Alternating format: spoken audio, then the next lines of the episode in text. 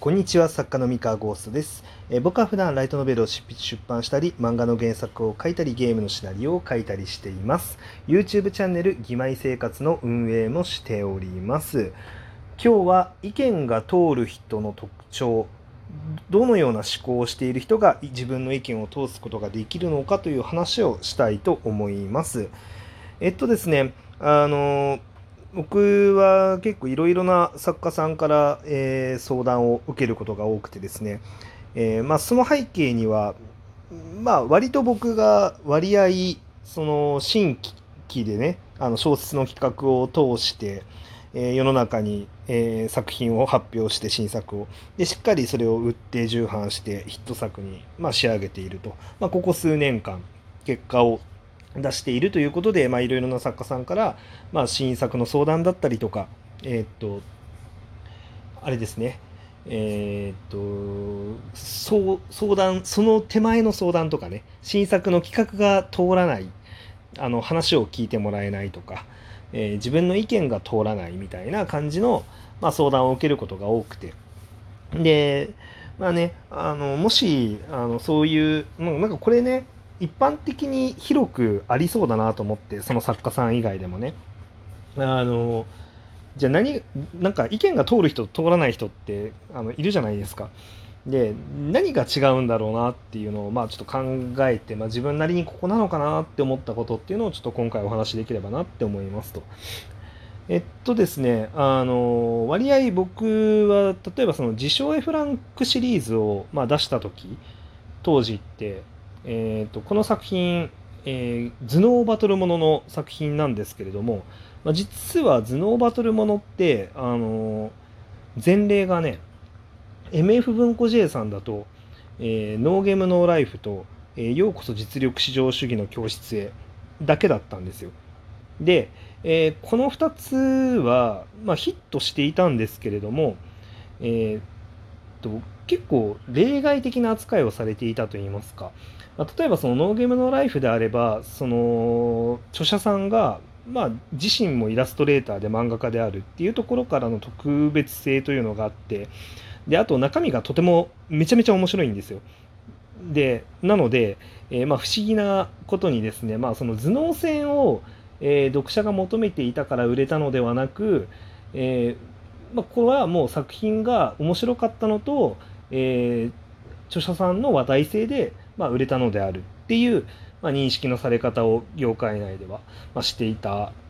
んですね。で、えーっと妖術に関しても結構その発売初期からあのアニメ PV みたいなのが作られてたりとかあの秋葉原でこう広告がたくさん出てたりとかしてですねあの結構その事前のプッシュが多かったんですね。なんかそれもあったりとかあと著者著者さんとイラストさんの組み合わせがやっぱり PC ゲーム業界ですごい大人気の組み合わせだったのもあって何でしょうまああれもまあ売れは売れたんだけれどもその題材が良かったまあ、題材良かったんですよ題材が良かったんだけどもなんかジャンルに人気があるからではなくもうこの作品が特別なんだっていうふうにやっぱり認識をされていましたね当時。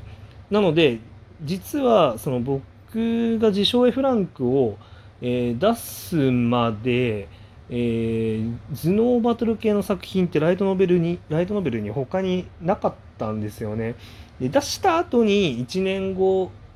以降に、まあ、えーっと、ライアーライアーだったりとか、えーっと、他にもね、あの、他社さんも含めて、まあ、いくつか頭脳バトルが、出てきたんですけれども、あの、それまでは意外となかったんですよね。あの、で、なので、多分僕以外にも頭脳バトルものの企画を出してる人とかはいたと思うんですけれども、まあ、多分企画が通らなかったりとか、えっとまあ、そういった理由で、あのなんだろうな、えっと読者さんに頭脳バトルの需要がないんじゃないかっていうふうに、まあ、思われて、まあ、意見が通らなかったっていう、うんまあ、感じだったと思うんですよね。だけど、まあ、僕の場合通せたんですね。で、えーっとリソムスに関してもですね、あのまあ、一巻の最後の方で、普通はやらないことをやってしまったんですけれども、えー、っとそれも通せたんですよ。で、えー、芋座に関しても、まあ、実は、えー、っと芋座が発売した後にねあの一気にそのラブコメブームがこうドンとこうね盛り上がったのでもう今となってはもうライトノベルでなんかラブコメってもうみんな出すんですけど、えー、と実はそれまでその前までって、えー、ラブコメの企画って通りやすかったかっていうと実はそこまで通りやすくはなかったんですよね。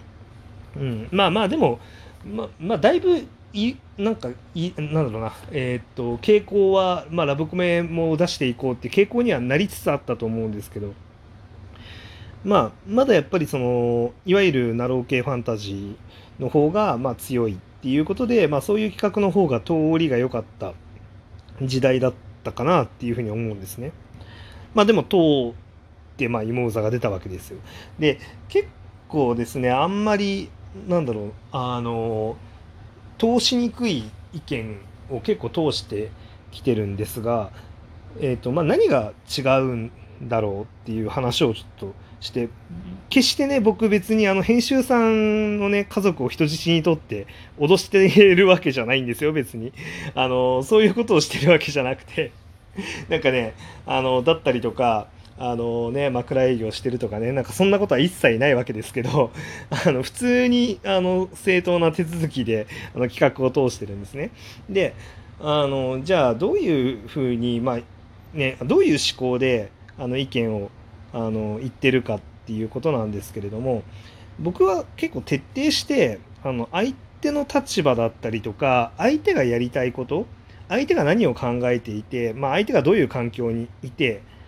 どういう挑戦をしたいのみたいなところっていうのをあのそれを第一に考えてでその後であの自分のやりたいことっていうのとすり合わせて意見を言うようにしてるんですね。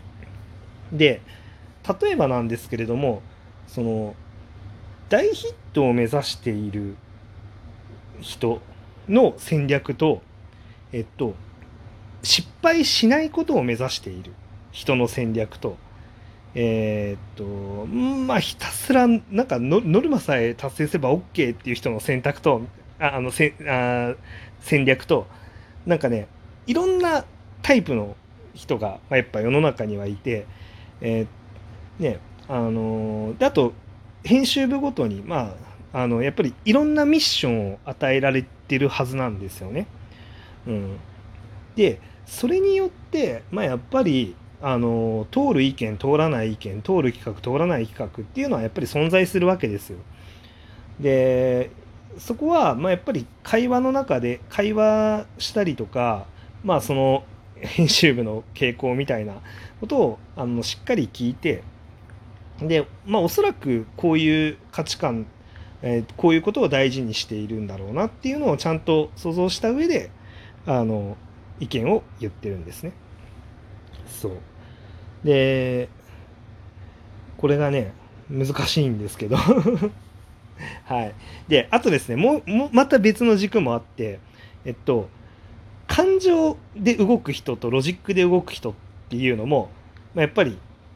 あの2種類いてですね。そこも見極めるのが大事なんですね。だから、えっと、この人に対してはもうパッションで攻めた方がいい。っていう相手とあのロジックで攻めた方がいいっていう相手っていうのがいてですねあのパッションの人には、まあ、いくらロジックを積み重ねたところで心が動かなかったら動かないわけですよ。うん、あのパッションの人がねあの大事なのってええっ、ー、とそれどこのえっ、ー、と何あの兵売が この作品が何部売れてとかあのだからこのジャンルに需要があるからこれがみたいななんかそんなロジックはいらんからあのなんとなく面白そうなものをくれっていう人ももちろんいるわけなんであの、まあ、しっかりねそのなんか魂が震えるものをくれってで魂が震えるものをくれっていう人に関してはもう本当に魂を震わすためのねあの企画を作って魂を震わすようなコミュニケーションをやっぱ取る必要があるわけですよ。だからまあ、割と、まあ、こうやって僕今ロジックでいろいろ話してますけれどもあの時に結構ロジックを捨ててねあの接することとかもあるんですよ。それはもう相手によって違う。そう。でただこれ気をつけなきゃいけないのはなんかいわゆる二枚舌外交じゃないけれどもあの調子よくスタンスを変えてあの接しろって意味でもなくて、えっと、自分の中のこう大事にしてるものを通すためにその見え方をどっちにするのかっていうだけの話ですねこれは。はい、なんでその自分のコアの部分からそのブレブレになっちゃったらそれはダメなんですけど自分のやりなんかコアの部分を、えー、人にアピールする時に相手がどうだからあの自分自分のこのコアの部分をこう表現して伝えるんだっていうそう、まあ、それが大事になってくるっていう話ですね。はい。えー、っとまあまとめると相手の立場だったり、まあ、相手の大事にしてることっていうのを考えてあのそれを自分の意見とすり合わせた上で発信する。うん、っていうのがまあ一つとであの相手がパッションで動く人なのか、えー、論理でロジックで動く人なのかっていうのをあのしっかり見極めてあのそれに合ったコミュニケーションをするっていうのが、まあ、大事なのかなっていう話ですね。で、まあね、その相手の人がどっちタイプなのっていうのを、まあ、まず探んなきゃいけなくてその探り方っていうのはあのなかなか難しいものがありますね。本当ケースバイケースなんで、まあ、そういうのねなんかあの個別にね相談いただいたらなんか相談乗れるようなシステムが、ね、僕にね相談いただいたらあの相談乗れるようなシステムがあるといいですよね。はい、えー、まあ以上でございます。それでは皆さんおやすみなさい。バイバイ。